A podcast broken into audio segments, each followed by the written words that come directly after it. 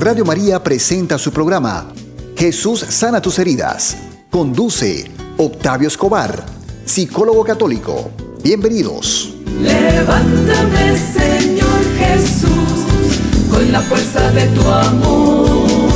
Levántame, Señor Jesús, porque caído estoy. ¿Cómo orar por el esposo y cómo orar por la esposa? Estás invitado a una aventura impresionante de acuerdo con la escritura, siguiendo el mandato de la iglesia para ser feliz en el matrimonio. Si todavía no tienes esa persona ideal, vamos a ver qué hay que hacer para orar por ella. Pero en este momento es, ¿qué pasa? Porque recibo como psicólogo muchas consultas de problemas entre las parejas. Y la primera tarea es que la esposa ore por su esposo y el esposo ore por la esposa, pero no es lo mismo cuando el esposo ora por la esposa que cuando la esposa ora por el esposo. De manera que vamos a meternos en esta apasionante aventura. Empezamos con la santa palabra del Señor, en el nombre del Padre, del Hijo y del Espíritu Santo. Amén. Y estamos en Efesios 5, verso 21 en adelante dice, los esposos, nos dice el apóstol Pablo, el profeta, ténganse mutuamente respeto en honor a Cristo. Que las mujeres respeten a sus maridos como si se tratara del Señor. Pues el marido es cabeza de la mujer, como Cristo es cabeza y al mismo tiempo salvador del pueblo del cuerpo que es la iglesia. Y como la iglesia es dócil a Cristo, así también deben serlo plenamente las mujeres a sus maridos. Maridos, amen a sus mujeres como Cristo amó a la iglesia y se entregó a sí mismo por ella para consagrarla a Dios, purificándola por medio del agua y la palabra. Se preparó así una iglesia esplendorosa, sin mancha, ni arruga, ni cosa parecida, una iglesia santa e inmaculada. Igualmente los maridos deben amar a sus mujeres como a su propio cuerpo. El que ama a su mujer, a sí mismo se ama. Pues nadie odia su propio cuerpo, antes bien lo alimenta y lo cuida como hace Cristo con su iglesia, que es su cuerpo, del cual nosotros somos miembros. Esta es la palabra de Dios que nos regala para iniciar este grupo de oración, Viernes de Sanación. Señor, ponemos en tus manos esta tarea, este trabajo de hoy. Baja con tu Santo Espíritu sobre mi lengua, sobre mi boca, sobre mi inteligencia, mi memoria y mi voluntad. Toca los corazones de mis hermanos que están viendo en este momento este grupo de oración o que lo van a ver después en la grabación. Que sean bendecidos ellos y sus familias, que puedan cumplir la misión que tú les pusiste como esposos, padres. Oh Señor, gloria a ti, gloria al Padre y al Hijo y al Espíritu Santo, como era en el principio, ahora y siempre, por los siglos de los siglos. Amén. Estoy muy feliz porque este es uno de mis temas favoritos, es lo que más trabajo yo como psicólogo, es un tema fuerte en el diplomado en sanación interior que yo dirijo, de manera que vamos a empezar.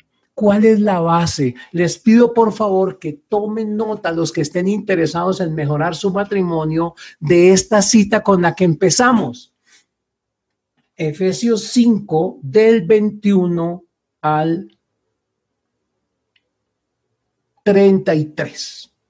Porque dice luego, continuemos que faltó una parte importante, por eso dejará el hombre a su padre y a su madre para unirse a su mujer y llegar a ser los dos uno solo gran misterio es este que yo relaciono con la unión de Cristo y de la iglesia. En resumen, que cada uno ame a su mujer como se ama a sí mismo y que la mujer respete al marido. Entonces, aquí tenemos unas claves importantes porque cuando hay dificultades tenemos que, mujer que me escuchas, hermana que me escuchas, orar por tu marido. Y hermano que me escuchas, orar por tu esposa. Muchos problemas no se resuelven en terapia de pareja, sino en oración por las heridas. Entonces vamos a dar un primer dato importante que es, vas a orar esposa por las heridas de la infancia de tu esposo. Y tú, hombre, vas a orar por las heridas de la infancia de tu esposa.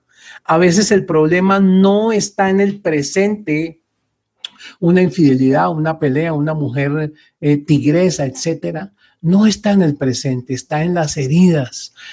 constantemente encuentro el caso, y les voy a contar específicamente, un par de muchachitos recién casados con siete meses de matrimonio y ya agarrados de las mechas, peleando, gritándose, maltratándose. Yo digo, oiga, pero en siete meses uno a qué horas tiene tiempo de pelear si apenas está iniciando la luna de miel. ¿A qué horas? No, y estos estaban que usted no sé qué y llegaron a la consulta y empiezo yo a preguntarles, adivinen de qué, no del problema actual, sino de la infancia de la esposa y de la infancia del esposo.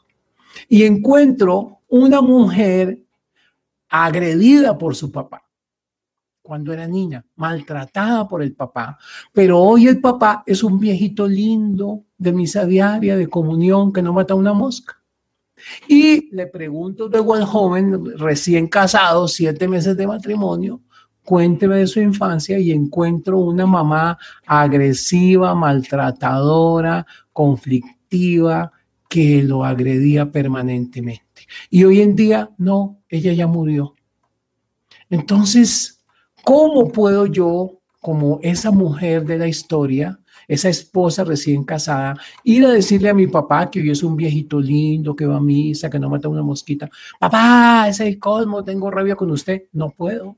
¿Cómo puedo yo a mi mamá que está muerta quejarme y decirle, mamá, usted me gritó? No puedo. Entonces estos muchachos que no pueden reaccionar contra el maltrato que recibió la una de su papá y el otro de su mamá, contra quien reaccionan. Adivinen, a quién tienen cerca y de confianza. La esposa agrediendo al esposo y el esposo agrediendo a la esposa. Ahí tenemos un problema que no se soluciona con terapia de pareja, que se soluciona sanando las heridas individuales. Entonces, una primera parte no es buscar terapia de pareja. Yo no le creo mucho de terapia de pareja, le creo más a sanar las heridas de la infancia, que es el tema mío, el tema que yo trato en el diplomado, que trato en Viernes de Sanación. Aquí en la página pueden encontrar una cantidad de conferencias sobre las heridas de la infancia, sobre los problemas Hoy nos vamos a enfocar en por qué necesita la esposa orar por el esposo y por qué el esposo necesita orar por la esposa. Todas las noches yo qué hago con mi esposita linda. Ella se duerme primero normalmente, entonces yo le pongo la manito en la cabeza o en el hombro, no importa, le pongo la mano y hago una oración. Les voy a decir detalladamente cómo oro yo por mi esposita.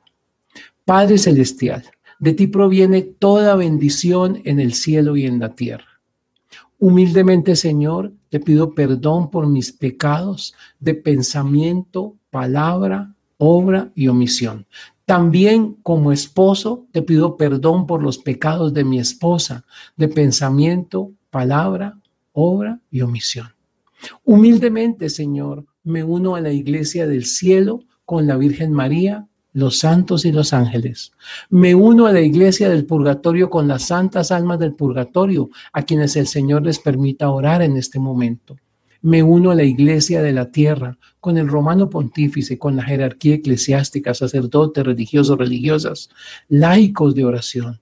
Y especialmente me uno a todas las Eucaristías que se celebran en la tierra, para pedirte, Señor, con el poder y autoridad que tengo como esposo, suplicarte que sanes las heridas de abandono de mi esposa.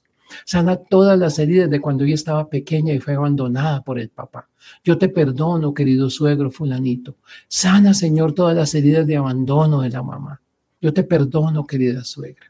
Señor, sana también las heridas de agresión que sufrió mi esposa de niña, gritos, golpes, maltratos, todo lo que yo conozco de ella, esto y esto y esto. Señor, Humildemente te pido también que sanes si hay alguna herida de abuso sexual, si ella fue manoseada, si vio pornografía, si fue sometida a telenovelas de los canales, Señor. Te clamo que sanes esas heridas de mi esposa. Gracias, Señor. Te bendigo, bendícele a ella, bendíceme a mí. Gloria al Padre y al Hijo y al Espíritu Santo. Como era en el principio, ahora y siempre, por los siglos de los siglos. Amén. Ahí me duermo yo hasta el otro día. Esa es mi oración de todas las noches. ¿Por qué? Porque yo no puedo dejar pasar una noche sin orar por las heridas de la infancia de mi esposa. Escuchen bien que yo no le digo, Señor, que, haga esto, que me atienda, que se haga nada de eso. Yo le pido al Señor por las heridas de la infancia. Entonces, el foco, el centro de oración del esposo y de la esposa son las tres heridas de la infancia abandono, agresión y abuso. No te enfoques en los problemas del día. De pronto, si hemos tenido alguna discusión, Señor, yo la perdono de todo corazón. Esposita, la pasea contigo, te perdono y te pido perdón. Es lo mismo que digo en el momento de la paz. Perdono a todas las personas que pueda, a los políticos corruptos, a los guerrilleros, a los paramilitares, a los ladrones. perdono a todos mis enemigos que me han hecho daño. Te perdono y te pido perdón. ¿Verdad? Papá, la pasé contigo, te perdono y te pido perdón. Entonces, yo necesito entender, y este es el primer punto importante de hoy, mis queridos hermanos, que no oramos por el presente, sino por las heridas del pasado. Y mi propia esposa me dice, tú te fijas yo cómo he cambiado, ¿no? Yo sé que tú oras por mí, porque de alguna manera ella siente que yo estoy orando por ella. Muy bien. Pero hay algo importante y es que hay una diferencia en la manera de orar la esposa y el esposo. Son distintas, porque la jerarquía que el Señor le pone al esposo es distinta de la que le pone a la esposa. ¿Cómo funciona el matrimonio cristiano? Funciona diferente a la unión civil, a la unión libre, al amancebamiento, al arrejuntamiento, al animalamiento, etcétera en el matrimonio cristiano no es una democracia lo que gobierna, gobierna una teocracia, es decir, la autoridad en el matrimonio no viene de lo que quiera la esposa ni el esposo, sino viene de Dios. Entonces, otro punto importante de hoy que nos diferencia del mundo, de los matrimonios que se que fracasan, que se divorcian, que terminan en peleas, en maltratos, en abuso, en violencia, es que nosotros estamos sometidos a una autoridad. Esa autoridad es el Señor. Esa autoridad es la que los cristianos respetamos, así como nuestra iglesia tampoco es una democracia, sino una teocracia donde el Espíritu Santo manda al Papa y el Papa es nuestra autoridad, etcétera. Y si yo no respeto esa autoridad, sea X o Y el Papa que esté, no importa, Pacho Julio, Francisco, Benedicto, todos son respetables porque son la autoridad que Dios puso. Ha habido papas malos, papas buenos, nosotros no podemos juzgar, es nuestra autoridad, la respetamos. De la misma manera que yo de niño respeto a mi papá y a mi mamá, independientemente de si están en pecado o son santos. Muy bien. Esa autoridad de Dios llega a la autoridad en la tierra que según San Pablo y está en la Biblia es el marido. A nosotros los hombres nos tocó ser la autoridad del hogar. ¿Por qué? Porque al Señor se le dio la regalada gana. Él decidió que fuéramos nosotros. ¿Cuál era el apóstol más santo, más puro, el que recostaba en el pecho del Señor? Juan. ¿Y a cuál escogió él como papa? A Pedro, que era impetuoso, traidor. Ahí tienen una pista de por qué nos escogió a los hombres como jefes de la familia. No porque seamos santos, sino tal vez para darnos una oportunidad de santificación, porque la mujer lo que tiene en el matrimonio son oportunidades de santificación. Cuando un hombre puede entrar a mirar un parto, a ver a su mujer pariendo, reventándose, rompiéndose, desangrándose, entiende por qué la tiene que amar y respetar. Porque lo que ellas nos dan, nadie en el mundo nos lo da.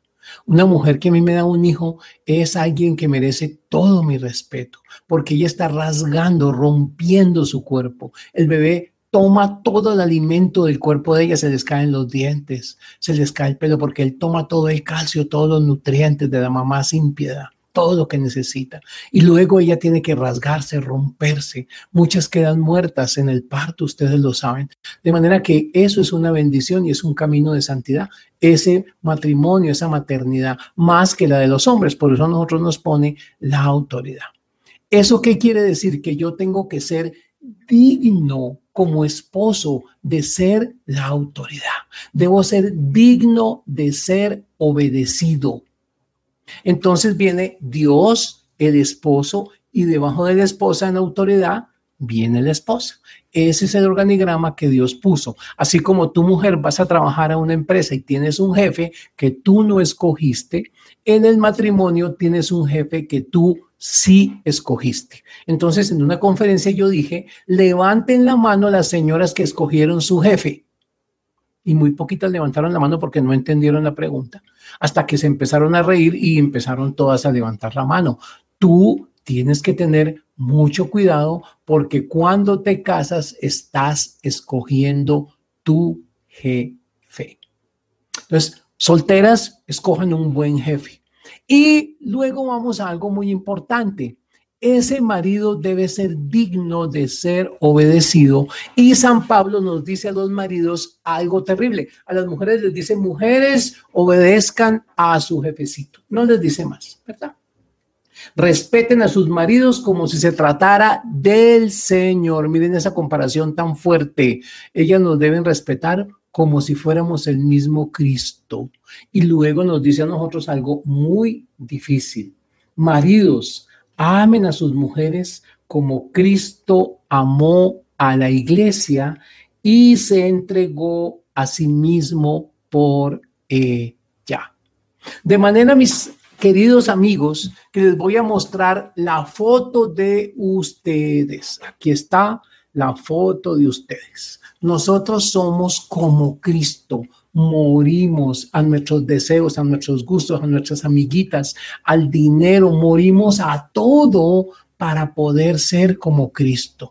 ¿Cristo llevaba el dinero? No. En mi casa, ¿quién maneja el dinero? Mi esposa. Ella es la contadora, la que ahorra, la que cuida y a ella yo le delego el manejo del dinero, porque yo quiero ser como Cristo y Cristo no manejaba dinero. Se lo dio a otro discípulo, que fue Judas, pero luego fue otro discípulo. Había uno, uno de los doce, manejaba el dinero. Después de que Judas salió del grupo, eh, había otro que manejaba el dinero y no era el Señor. De manera que eso hay que entenderlo claro. Y nosotros nos sacrificamos para poder parecernos a Cristo. Eso es muy importante entenderlo, esposos. Y tenemos ante Dios la autoridad. Entonces, cuando yo oro por mi esposa, ya lo escucharon en el modelo que yo acabo de poner de cómo oro yo todas las noches por mi esposita. En ese modelo yo digo, por el poder y la autoridad que tengo como esposo, Señor, te pido que sanes las heridas de mi esposa, porque estoy revestido por el Señor en el matrimonio católico de poder y autoridad. En la unión libre, en el matrimonio civil, en el rejuntamiento, en el animalamiento de entre un hombre y una mujer, no hay esa autoridad. Es el que manda, el que pueda, el que más plata tenga, etcétera. En el matrimonio cristiano, nosotros los hombres somos la autoridad y tenemos que hacer un trabajo fuerte porque es ser como Cristo morir por ellas. Esa es la tarea dura. Y a la mujer le toca una tarea fuerte para las mujeres que hoy se creen liberadas y poderosas y es ser como la Virgen María. Dice San Pablo, ustedes son como siervas de su esposo, pero ¿de cuál esposo? De uno que es como Cristo. Entonces comprendan por qué funciona un matrimonio creyente, un matrimonio católico cristiano, porque la una obedece la autoridad que Dios le puso, que es su esposo, y el esposo la trata como si él fuera Cristo. Él muere por ella, él no tiene gustos, no tiene deseos, todo lo que busca es amarla y la sirve. El Señor demostró a los apóstoles cómo es que se manda. Se puso un delantal de esclavo, se puso de rodillas y les lavó los pies. Así es el marido en el hogar. Y la esposa es como la Virgen María, la humilde esclava del Señor y del esposo. Y no tengas miedo de ser como la Virgen María. La Virgen María en ningún momento dijo, Power, Power, woman, power. Quiero mandar a este José y quiero ser la que toma la decisión. No, guardaba todo en su corazón. El ángel a quien despierta para decirles que salgan corriendo a Egipto, a la bienaventurada, la santa y la pura o al jefe del hogar. Al jefe del hogar. El ángel del Señor despierta a José y le dice, José, José, toma a María, tu mujer, y al niño y váyanse para Egipto ya mismo. Y José despierta a María y le dice, María, María, nos vamos para Egipto ya. Y ella que dice, sí, Señor. Y salen para Egipto. Y el niño se salvó. Pero imagínense que María hubiera sido una mujer liberada, feminista, autodeterminada, etcétera. Y le dicen, no, no, no, no, no. A mí que venga el ángel a decírmelo, porque yo soy la bienaventurada, de mí se hablará, de usted no. Yo soy superior en santidad, en pureza, yo soy la esclava del Señor, pero de usted no. Y entonces no se van y matan al niño. Eso no hubiera funcionado. Por eso fue que el demonio utilizó la soberbia de la mujer en el paraíso y la tentó a ella, rompió el esquema de autoridad. El demonio insubordina a la mujer. La mujer tiene que aceptar la autoridad de un marido que la ama. ¿Por qué, mis hermanos? Porque así como tú vas a trabajar a un banco y te ponen un gerente y tú le dices, sí, doctor, lo que diga el licenciado, sí, doctor, y tienes una autoridad y si te rebelas contra esa autoridad te echan. Así mismo en tu hogar hay una autoridad. Lo que pasa es que nosotros los maridos tenemos que parecernos a Cristo para ser dignos de esa autoridad. Pero ese esquema jerárquico es importante. Entonces, la esposa ora por el esposo, no con poder y autoridad. Ella le ora al jefe del marido, que es quien? El Señor. Entonces ella le dice, más o menos como en las bodas de Cana, Señor, tu humilde esclava, tu sierva, humildemente te suplica que le cambies a mi marido estas 20 cositas, Señor. Y empieza a decirle, suplicándole al jefe de él. Porque mujer, si estás preocupada por el problema de la autoridad en el matrimonio, te voy a contar algo interesante. Tu papá es el jefe de tu marido. Piénsalo bien. Tu papá que te ama, que está loco de amor, es el dueño de la empresa y es el jefe de tu marido, que es tu jefe. Entonces, lo que tú le pidas a tu papito por amor, él te lo da. Ay, Señor, te suplico humildemente como tu sierva, sin autoridad ni poder, Señor, te suplico que le cambies a mi marido esta situación, que sanes estas heridas. Esa oración es escuchada por el Señor garantizado porque yo lo he trabajado, no solo con mi esposita, sino con muchas pacientes que le digo, ore por su marido y va a orar así. Ellas tienen una lista de las heridas del marido, oran por esas heridas y oran por los defectos que quieren que el Señor corrija en su marido. El esposo, por el contrario, nosotros oramos con poder y autoridad. Señor, con el poder y la autoridad que tú me has dado, te pido que sanes las heridas de mi mujer de abandono, de agresión, que le expliques, Señor, esto y esto y esto y esto, enfocándonos en sanar las heridas. Pero esa oración es persistente. Una clave de la oración de sanación, de esta oración que vamos a hacer aquí por el esposo y por la esposa, es la persistencia. El Señor dice que había una viejita viuda que había un juez que no le quería hacer justicia. Y ella le decía todos los días, hágame justicia, hágame justicia. Hasta que el juez un día se desesperó y dijo, esta viejita va a terminar pegándome, yo mejor le hago justicia. Dice, oren insistentemente. De manera que para cambiar los defectos de tu esposo, para sanar las heridas de tu esposa, tenemos que orar insistentemente todas las noches y no conflictuar. Maridos, les voy a decir las tres palabras mágicas para decirle a su mujer, yo te entiendo. Yo te entiendo. Así de sencillo, yo te entiendo. No se defienda usted. Es que no entre en discusiones. Hay mujeres que tienen unas heridas de agresión, de dolor y se vuelven soberbias. Hay maridos que tienen heridas de lujuria y entonces se vuelven adúlteros. Y el adulterio es igual a la soberbia.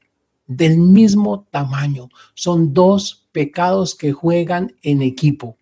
El adulterio del hombre y la soberbia de la mujer. Y esos dos pecados se juntan y quiebran el matrimonio. A veces se piensa que una mujer soberbia, mandona, regañona, cantaletera, mm, es normal y que un marido adúltero es terrible, pero ambos son pecados horrorosos. El adulterio del hombre de pensamiento, de palabra o de obra y la soberbia de la mujer, querer tomar el poder, querer mandar, querer ser como la jefa del marido, la manda callar, la manda más, la patrona, la gamonal, la poderosa, la tigre. No, eres como la Virgen María. ¿Por qué María logró derrotar a un demonio que es como el portaaviones más grande de la Marina de Estados Unidos? Volando. Y María le puso la pata. Una niña de 15 añitos le puso la pata al demonio más grande que ha existido en el universo. ¿Por qué? ¿Cuál fue el arma atómica de María? Mujer, tu bomba atómica se llama humildad. Miró la humillación de su esclava y la levantó en victoria. Esa es la clave. Marido, la clave para triunfar en tu hogar, humildad. No pelear, no responder a heridas, todas las noches antes de dormir, perdónense. Mi amor, yo te perdono. El otro día tuve una ligera discusión con mi esposa por alguna cosa y terminamos dándonos un beso de amor y perdonándonos, porque no puede ser de otra manera en los esposos en unión libre sí puede ser como perros y gatos, pelotera, cuchillo, piedra, golpes, gritos, policía, de todo. Pero en el hogar cristiano hay perdón todas las noches. Un día me encontré con una señora con un marido súper patán. Y ella parecía feliz, feliz y contenta. Entonces, en un momento en que no estaba el marido, le dije, oye, cuéntame por qué este hombre es así. Dice, no, ese fue el hombre que yo escogí, yo lo acepto. ¿Y cómo haces para estar feliz todo el tiempo? Antes de dormir, todas las noches, le perdono todo. Yo decía, bueno, ella tiene su estilo Santa Rita. Logró dominar el alma de ese marido a punta de perdón. El cristianismo nos trae cosas distintas al mundo.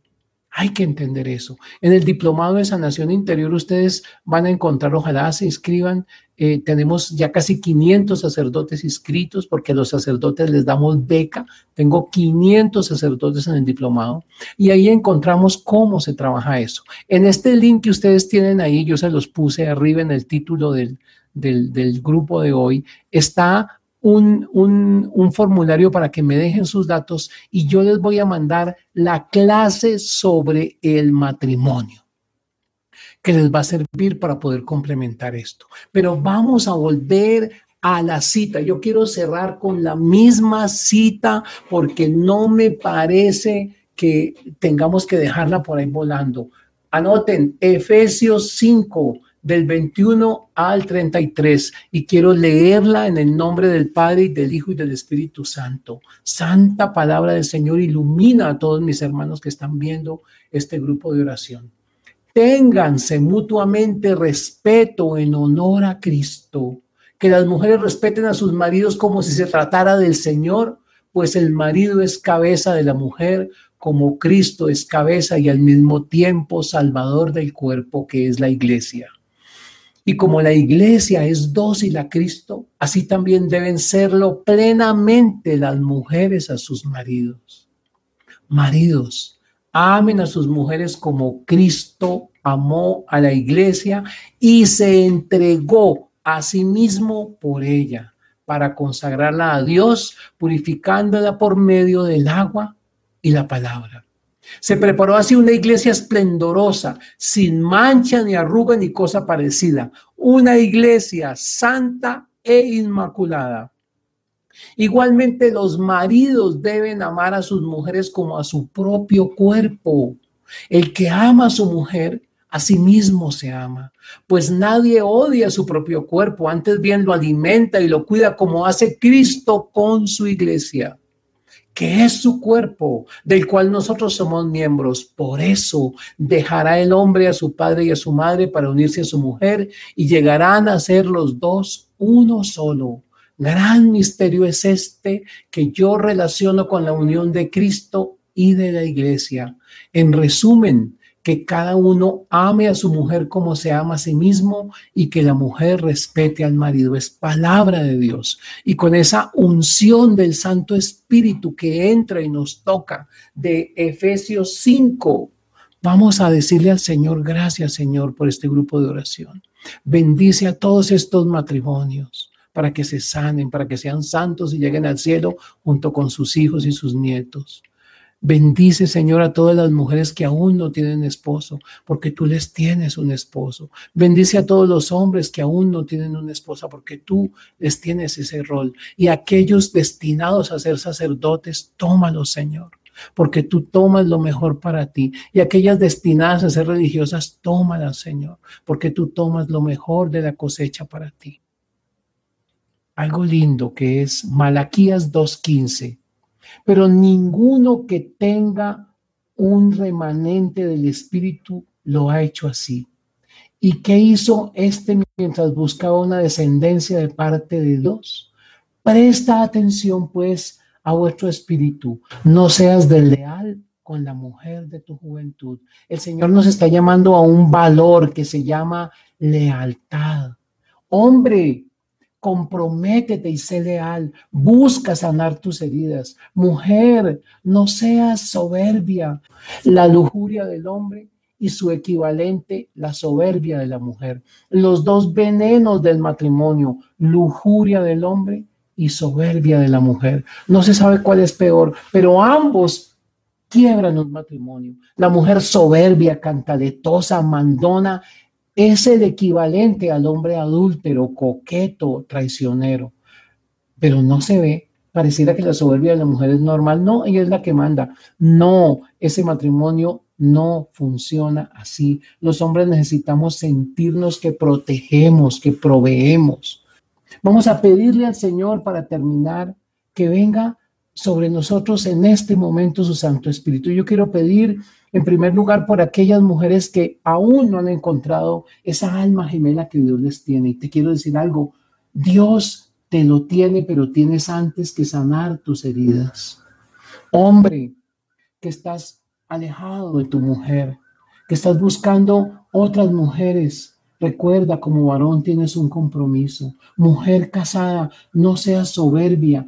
Pídele a la Virgen María que te envíe su espíritu de mujer humilde, y obediente. Hombre, no seas áspero con tu mujer, no seas agresivo. Y vamos a pedirle al Señor, Señor, envía en este momento tu Santo Espíritu sobre toda persona que esté escuchando esta grabación. Envía tu Santo Espíritu para abrir el entendimiento, la memoria y la voluntad y que podamos sanar nuestras heridas.